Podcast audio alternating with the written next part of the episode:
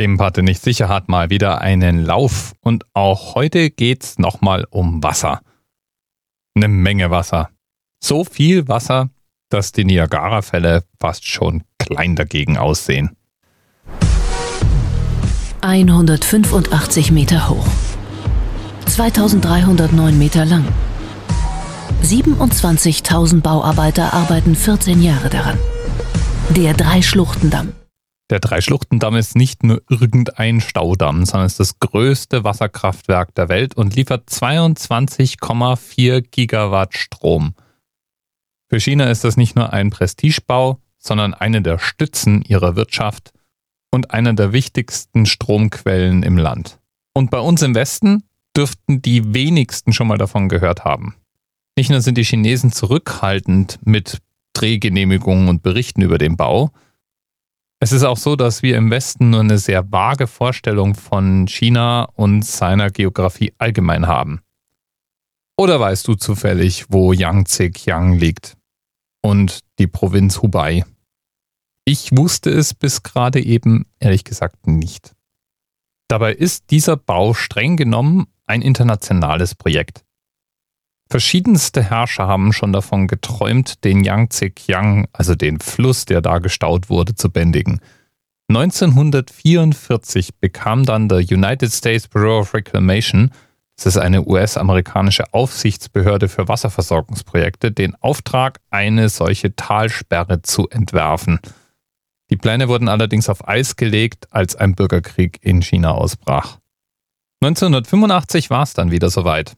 Es wurde eine Machbarkeitsstudie in Auftrag gegeben. Und die wurde durchgeführt von einem chinesisch-kanadischen Konsortium. Finanziert durch die kanadische Regierung und durch die Weltbank. Am 14. Dezember 1993 ging es dann los. Ursprünglich hatte man mit 26 Milliarden US-Dollar Kosten gerechnet. Es waren dann aber schon 2002 über 50 Milliarden verbaut und heute schätzt man auf eben über 75 Milliarden Gesamtkosten. Finanziert wird der Bau vom chinesischen Volk. Es wurde eigens eine Sondersteuer dafür eingeführt. Und 65 Prozent der Kosten werden durch Kredite der staatlichen chinesischen Entwicklungsbank getragen. Und dann gibt es obendrein noch einige ausländische Investoren. Der größte und wichtigste davon dürfte die Bank Morgan Stanley und die kanadische Regierung sein. Und auch wir Deutsche haben unsere Finger mit im Spiel. Die Transformatoren und Generatoren kommen von Siemens.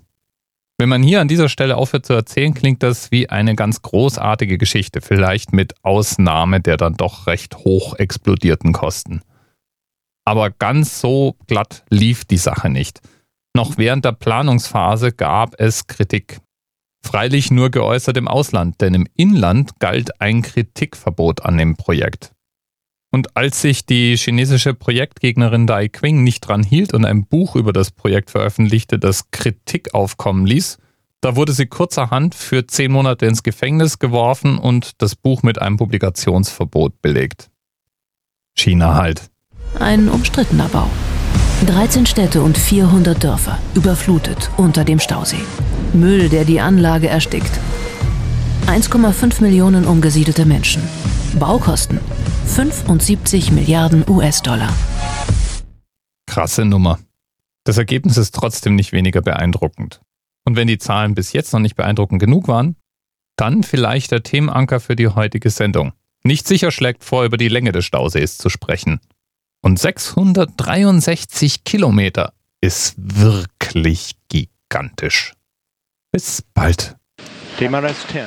Halt, halt, halt, halt. Ich habe noch eine kleine Kleinigkeit in eigener Sache.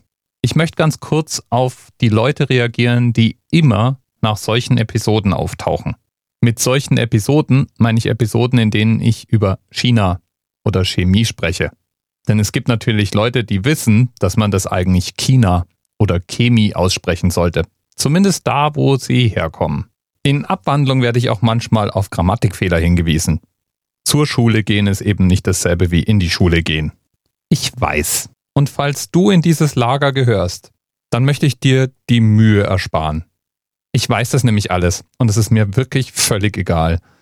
Ich habe wirklich nicht viel Dialekt, aber das bisschen Dialekt, was mir noch übrig geblieben ist, das bleibt einfach drin, weil ich nun mal nicht beim Deutschlandradio arbeite oder durch ein Sprachlabor gegangen bin. sondern ich mache hier einen freien Podcast und in dem Podcast schimmert hin und wieder mal durch, dass ich weder in Hannover auf die Welt gekommen bin, noch in mehreren Jahren Training meine sprachlichen Unreinheiten rausgeschliffen habe. Ich habe einfach Freude mit einem freien Podcast und das ist die wirklich wichtige Vokabel hier. Es ist ein freier Podcast. Ich darf hier machen, was ich möchte. Und ich freue mich immer besonders, wenn andere Menschen so viel Spaß haben an dem, was ich hier mache, wie ich beim Produzieren. Und diese Freude, die bewahre ich mir auch weiterhin, indem ich einfach China sage, wenn China für mich natürlicher klingt. In diesem Sinne, Freiheit für die Dialekte und dir hoffentlich noch viel Spaß an diesem kleinen Hobby von mir. Bis bald. TMRS 10, 9, 8. The experience of 47 individual medical officers. Was hier über die Geheimzahl der Illuminaten steht. Und die 23. Und die 5. Wieso die 5? Die 5 ist die Quersumme von der 23.